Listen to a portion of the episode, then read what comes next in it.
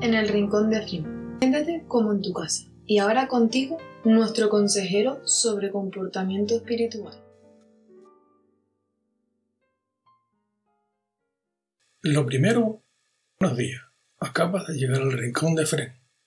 Hoy tenemos en el capítulo 14 que tu mano derecha no sepa lo que hace tu mano izquierda. Una sociedad donde priva el bienestar de la mayoría sobre la minoría, no pasaría lo que nos está conduciendo en nuestro mundo, donde unos pocos afortunados multimillonarios, mucho capital, rigen la vida de los menos favorecidos y que son casi toda la totalidad del planeta. Es insólito, pero es así.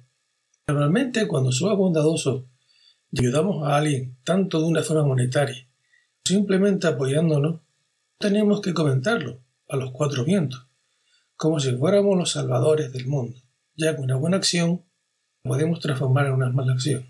El ego se adueña de ella y nos llenamos de orgullo. Seguramente habrás visto esa vanidad en vídeos de YouTube o en alguna red social, o simplemente en una placa, en un nombre de una calle.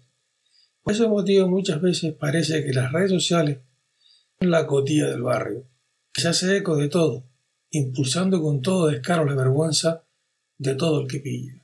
Preguntaréis si hago una buena acción, que no puede ser, ¿por qué no se puede enterar la gente de mi alrededor? He cobrado bien, sencillamente, porque eso nos lleva a la petulancia. Solo se debe enterar la persona afectada y el creador cuando se hace un acto altruista.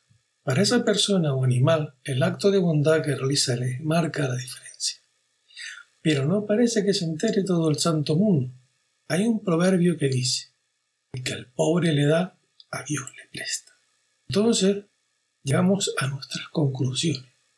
Todo el mundo quiere destacar por algo. Si por alguna razón hacemos o beneficiamos a alguien, ya sabéis que nadie se entere. La mejor forma de ayudar es permanecer en el anonimato. La costumbre de utilizar el celular para grabar todas nuestras proezas o simplemente ponernos a cantar nuestras gestas como pajaritos. Eso está bien para los políticos, viven de eso, el aplauso de sus votantes. Nosotros las personas de pie sí podemos ayudar, no creo que debamos pregonarlo, ya que es un alto altruista, y se supone que en eso consiste, en poder disfrutar, en ayudar, sin recompensa alguna. Es como ayudarte a ti mismo, ya que todos somos una unidad. Los seres humanos pertenecemos a un núcleo.